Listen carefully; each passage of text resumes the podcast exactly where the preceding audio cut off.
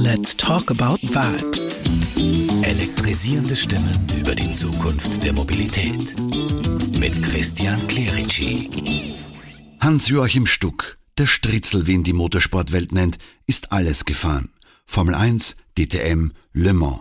Gewonnen hat er aber nicht nur gestern, sondern auch heute, weil er das morgen auf der Straße mitdenkt. Mit ihm spreche ich über geforderte Industrie. Man kann wirklich sagen, dass die Hersteller in den letzten 40, 50 Jahren, in denen für mich das Auto zum Beispiel eine sehr große Rolle gespielt hat, ich bin ja bekennender Automane, da haben die sehr viel getan. Einmal zum Thema Sicherheit, das ist ein Thema, und natürlich auch zum Thema Umwelt. Schau doch mal, wie sauber und verbrauchsarm unsere normalen Autos heute bereits unterwegs sind. Das ist doch toll. Allerdings, wir müssen auch noch weiter forschen, um vielleicht irgendwann mal auf noch geringere Emissionen zu kommen. Das finde ich eine ganz wichtige Geschichte und die Hersteller sind gefragt und gefordert. Aber es ist auch mit riesigen Problemen verbunden. Zum Beispiel bei der Produktion eines E-Autos fallen ja unheimlich viele Arbeitskräfte weg. Wohin mit den ganzen Arbeitern?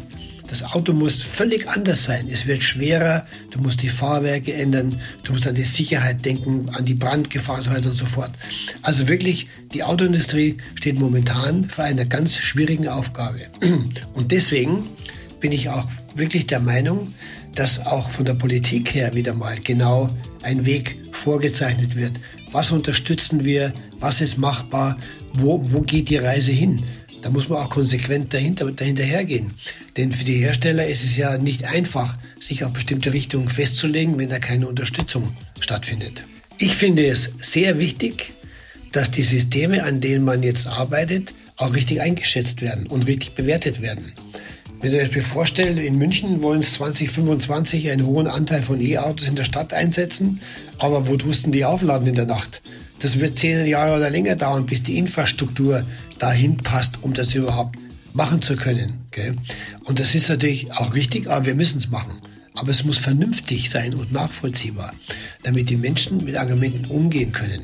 Sonst gibt es einen Aufstand. Es muss vernünftig sein, das ist wichtig.